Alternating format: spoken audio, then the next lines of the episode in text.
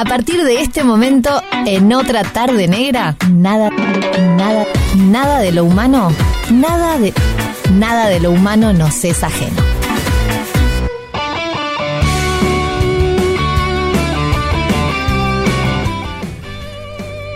Nada de lo humano nos es ajeno con Bernardo Borkenstein. ¿Qué haces, Ver? ¿Cómo andas, negra? ¿Todo bien? Feliz día del amigo. Muchas gracias, negra. Mañana me toca a mí, me reúno con mis amigotes a hacer un asado. Esa. El club de Toby. Ah. Sí, sí, sí. Literalmente con los del club de Toby o su, tu No, no, grupo no, de no, el amigos club se de Toby así? es una, en este, una una cosa que había. No, no, no, era de, de un viejo cómic que se llamaba La Pequeña Lulú, que era un club que no admitía a las nenas adentro. Entonces, solo varones. Sí. Mira, no voy a, a indagar este ni a, ni a profundizar en ese tema. Bueno, me parece bien. ¿Está? ¿Te parece Sí, estaba bien? pensando en tu consigna. ¿Vos sabés que la bandideada puede ser aquel amigo que dices de verdad que te cubría cuando te escapaba de tus viejos? Claro. Claro, no sé si vieron la serie de Fito, ¿vos la viste? Sí. ¿Viste que tenía un amigo que le hacía el 2? Sí, Cuando sí, él se sí. quería ir a tocar, Mm. tenía un amigo que... A flor acostaba- de loco, no se iba a tocar justo. Eh, Bueno, está, pero cuando se escapaba a tocar, sonó rari, tenía un amigo que se acostaba en la cama para hacerle el aguante, ¿no? Sí, exacto. Y, mm, y Y por eso gracias digo- a él tenemos a Fito Páez. Claro, gracias a, a él tenemos a- a- al gran Fito Páez y lo que es su, su música. Em, to- a ver, oyentes y oyentas de otra tarde negra, y ya sé que no se dice oyentas, porque una vez me dijeron eso. Negra, no se dice, ya sé. Em, no, lo, lo estoy haciendo adrede, me gusta decir oyentes y oyentas. Y Adrede. Y adrede también me encanta.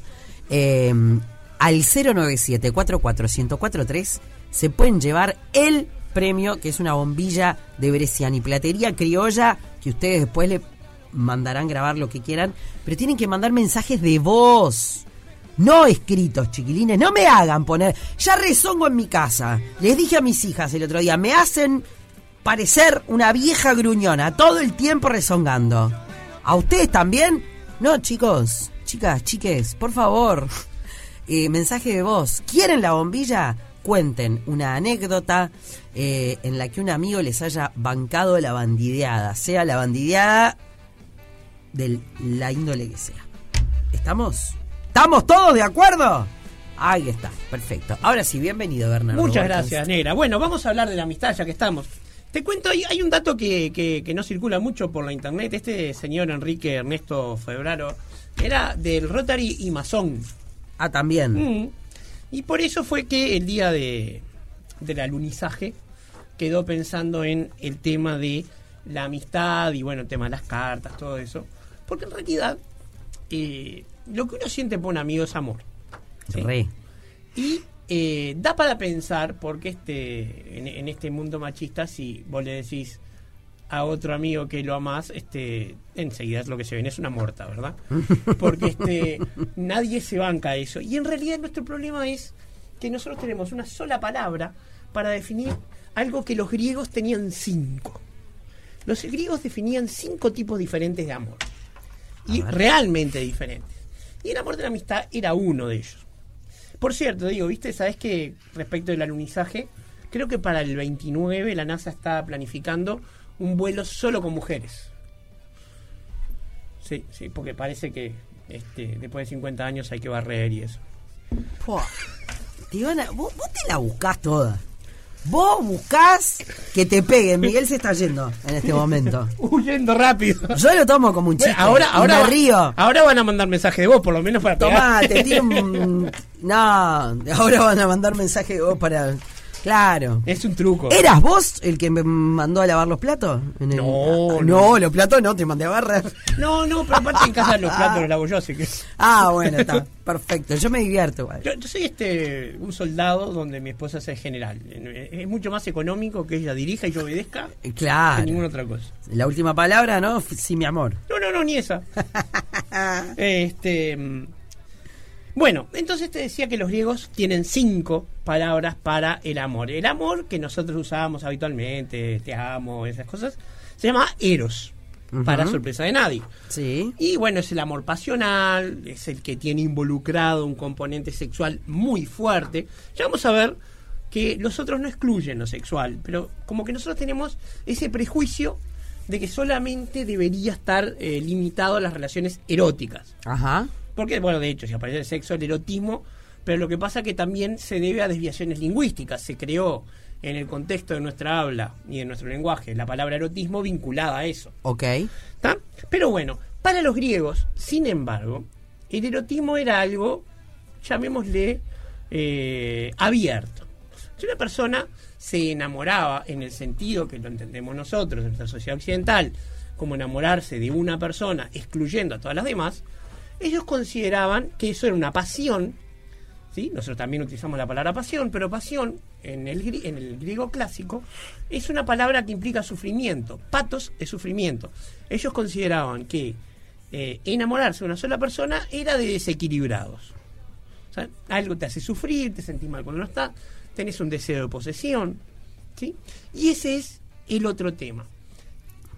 El, eh, que en esta sociedad que estamos muy metidos dentro de una sociedad capitalista de eh, conservar los bienes de la familia, etcétera, el amor ha quedado ligado a la posesión porque durante siglos el matrimonio tenía más que ver con contratos de conservar la riqueza dentro de una familia que con nada que tuviera que ver con el amor. Pero entonces, eh, Denis de Rougemont, que, que nosotros lo, lo citamos mucho en Ay, esta me columna, encanta. Me encanta como es- suena. Denis de Rougemont, Ah. hablaste de que tenemos ese ideal del amor que te arrebata, esa pasión que, que te, no te deja dormir, que te tiene todo el tiempo en vilo, y lo metemos adentro de una institución que es todo lo contrario que es el matrimonio. ¿tá? Que tenés que cuidar a los nenes, pagar las cuentas, etcétera. Ujú. ¿sí? Por supuesto que no es necesario, pero lo vemos estadísticamente. Después, el otro amor es el amor entre hermanos o este, esos hermanos que son como que no son, pero son Obvio. algún primo o algo, que se llama filia. ¿sí? De ahí viene, por ejemplo, la palabra, es, qué sé yo, este, me salen todas las que no son, No. pero este, eh, me sale antropofilia, pero justamente esa no existe. Pero la filia es eh, un amor que está basado en la amistad y la camaradería, y es un amor que no involucra ni la posesión ni el dar y recibir. ¿Sí? Tiene que ver que uno está, uno sabe que el otro está, y somos amigos y podemos no hablarnos en todo el año y sabemos que el otro está igual. Obvio. A diferencia del Eros que necesita un, este, una actualización constante o eh, se vuelve sufrimiento o desaparece. Entonces, el amor de los amigos generalmente está entre este amor filia y eh, el otro este, similar, pero que es muy difícil de diferenciarlo porque justamente la falta de palabras lo hace, que es storge, que es el amor dentro de una familia. Ah, vos, por ejemplo, decís, este, amo a mi hijo o amo a mis hijas, en tu caso.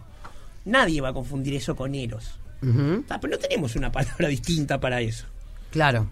Es verdad. El amor de un padre a un hijo, de un hijo a un padre, se llama storge. Y este, entre filia y storge, de repente lo, la única diferencia es este, eso de que de dónde viene la otra persona, ¿no? Porque a veces se parece un poco, el amor entre hermanos es más horizontal, el amor de un padre a un hijo es más vertical, en el sentido que uno tiene que cuidarlo, tiene que criarlo. Y ciertamente es muy asimétrico, ¿no? El amor de un padre a un hijo o de un hijo a un padre son realmente asimétricos porque si las cosas son como son, en algún momento los hijos tienen que irse. Mm.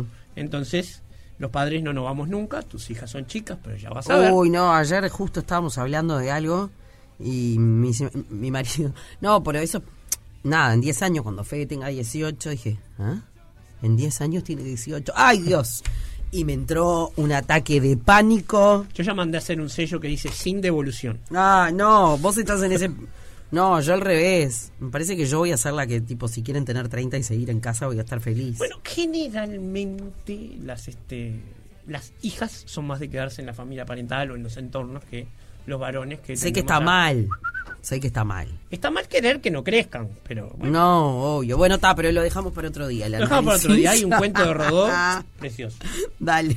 Este, y después tenemos el amor que se llama filautía, que es el amor por uno mismo, ¿sí? Filautía, el amor por uno mismo. Y eh, también, este que nosotros llamamos amor propio tiene que ver con una cosa que la gente no piensa. Si vos no te querés a vos mismo, no puedes querer a nadie. Una persona que no tiene aprecio por su propio valor o conciencia de su propio valor generalmente tiende a eh, proyectar su desesperación en las otras relaciones y no a tener verdadero amor. Un día estuvimos hablando de por qué era imposible ser bueno sin ser una persona peligrosa. Y eh, tiene que ver con el hecho de que si yo estoy condenado a no poder hacer nada, y bueno, no estoy eligiendo ser bueno. Yo para poder decir soy bueno, tengo que tener la posibilidad de no serlo y elegir no serlo. En el caso de la filautía es importante por eso, porque es la base que me permite decir yo soy capaz de Eros, soy capaz de Filia y soy capaz de Storgé, porque yo no necesito a nadie, como aquella frase también estaba hablando de, la- de las canciones Tarraja, es, ¿cómo era? No te quiero porque te necesito, sino que te necesito porque te quiero. Ahí va. Este, vienen las moscas y rodean el micrófono. Y después existe un último tipo de amor que es el que deberíamos realmente tener otra palabra, que es agape, que es el amor que uno siente por Dios o Dios por la humanidad. Es un amor completamente distinto, muy vinculado al amor filial, pero que tiene un concepto de universalidad, de ese digamos, asunto todopoderoso que tiene la divinidad, que hace que sea distinto. Cuando los cristianos dicen que Jesús te ama, está hablando de amor agape, un amor desinteresado no tiene nada que ver con Eros. ¿Sí? Es un amor que tiene que ver justamente con temas espirituales. Y fundamentalmente, desde el punto de vista de los seres humanos, es el único tipo de amor que no espera nada. ¿No? Es el único amor que no espera nada porque sabe que, digamos, bueno, el que cree en Dios sabe que está ahí y sabe que te está cuidando y punto. No necesitas esperar que te lo demuestre, lo sabes. Si no, sos No una esperamos nada de Dios. Re esperamos. Bueno, ¿Cómo pero eso tiene más que ver con momentos de desesperación. No, porque lo- la verdadera fe sabe que Dios está y te va a cuidar. Es muy difícil tener fe, no, no todo. Nadie es Job, justamente. No, no. A ver, yo creo en Dios y sé que siempre está ahí. Nada, es más, eh, me, me gusta ir a misa, me gusta ir a la iglesia. No lo hago muy seguido porque yo rezo todos los días. En rezo por vos. Este, nada, tengo como, como mi rutina, no sé cómo explicarlo, Sí, sí, sí. ¿no? Em, pero por algo le pedimos cosas a Dios. Bueno, pero pedirle cosas no quiere decir que vos esperes que te las dé. Vos pedís que las cosas vengan y a veces te las tenés que, que elaborar vos mismo. No, no, por supuesto. Este, y Como tenés- dicen los médicos, ¿no? Este, uno se mata operando 12 horas y después se salvó gracias a Dios. este, y sí. Este, bueno, entonces tenemos estos cinco tipos de amor y rompo una lanza por el amor propio porque es el sustento de todos los demás. Sin amor propio es imposible. Y para terminar vamos rápidamente a ver qué decían los filósofos del amor. El primero de todos es Epicuro.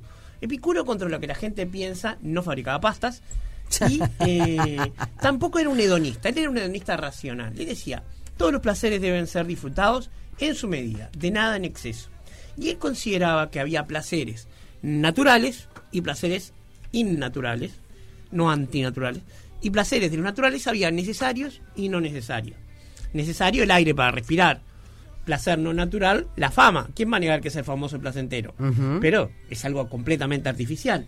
Y dentro de los naturales, pero no necesarios, porque sin eso podés vivir, pero no podés ser feliz, está cierta cantidad de amistades que te llenen la vida. Y Edipo en su jardín, que era el- su escuela llamada su jardín, perdón, Epicuro, no sé por qué me fui a Edipo, tenía una cierta cantidad de amigos y amigas y vivían la amistad en ese sentido, en ese amor entre Filia y Storgé y también Eros, supongo. Y este probablemente es el que tenga la, definición más linda de la amistad, que es, es un placer natural, aunque no necesario para vivir, digamos que mejora mucho la vida. Otros este, más cercanos, bueno, Hegel creía que era una relación que tenía que ver con el darle dignidad a otro, aburrido Hegel. Kant, ni siquiera me voy a molestar porque Kant es aburrido él entero. Pero tenemos a dos pensadores actuales que los pueden ver en YouTube, que aconsejo que los vean en YouTube. En el disenso, en el consenso, siempre son gente que a mí me hace pensar. Uno es Jordan Peterson, un señor cristiano, reaccionario, psicólogo y tremendamente inteligente. Mira lo que dice la amistad. Él dice que la amistad, perdón que no veo nada, eh, ¿Te ayudó? es un medio fundamental para superar el sufrimiento y encontrar significado en la vida. Él enfatiza la importancia de construir relaciones auténticas y confiables con otros, basadas en el respeto mutuo y el apoyo emocional. Básicamente el amigo es el que te dice, la estás macaneando, no lo hagas, no lo hagas, no lo hagas. Después te dice, te lo dice, pero está ahí para agarrarte. Ey, sí, obvio. ¿tá? O sea, es un placer enorme decir, te lo dije, pero también estar ahí para agarrarte. Ay, no, sí, es tremendo cuando tenés que No es decir, mi "Te caso, lo pero dije". el que te agarra el pelo cuando estás vomitando después de ir al baile. También, también. Es, A mí no hay que agarrarme el pelo. Y después tenemos Ese es un verdadero amigo también. un genio que a mí este, lo estoy aprendiendo a, a apreciar cada vez más, que es Byung-Chul Han, un coreano, pero que como producto filosófico es alemán, que él eh, sostiene que la sociedad actual, las redes sociales, las este, los celulares, todo han debilitado la amistad y la han convertido en algo que se expone. Fíjate que Facebook dice que tenés amigos, gente que no conociste en tu vida ni la vas a conocer. ¿no? No son contactos, son amigos. Y eh, el hecho de que se hayan eh, debilitado los foros en donde nos reuníamos, las cantinas de facultad, los clubes, uno va al gimnasio, hace lo suyo y se va. Ya no se queda en la vuelta del club socializando. Mm. Entonces dice que eso ha contribuido a debilitar el concepto de amistad y que eso ha hecho que sea una de las tantas razones por la cual la sociedad se está volviendo cada vez más individual y más narcisista. Del narcisismo de los habitantes del siglo XXI hablaremos otro día, pero hoy te deseo feliz día negra Arriba. y nos veremos pronto. Yo por lo, por lo pronto tengo que hacer un asado mañana. Ahí va, la semana que viene estás, ¿no? Sí. Ah, perfecto, vamos arriba. Pará, resaca no me da cinco, siete días. No, bueno, no sé, depende. Arriba, a ver, gracias. Nos vemos, chau, chau. Chau. Otra tarde negra. La tarde más negra de la radio.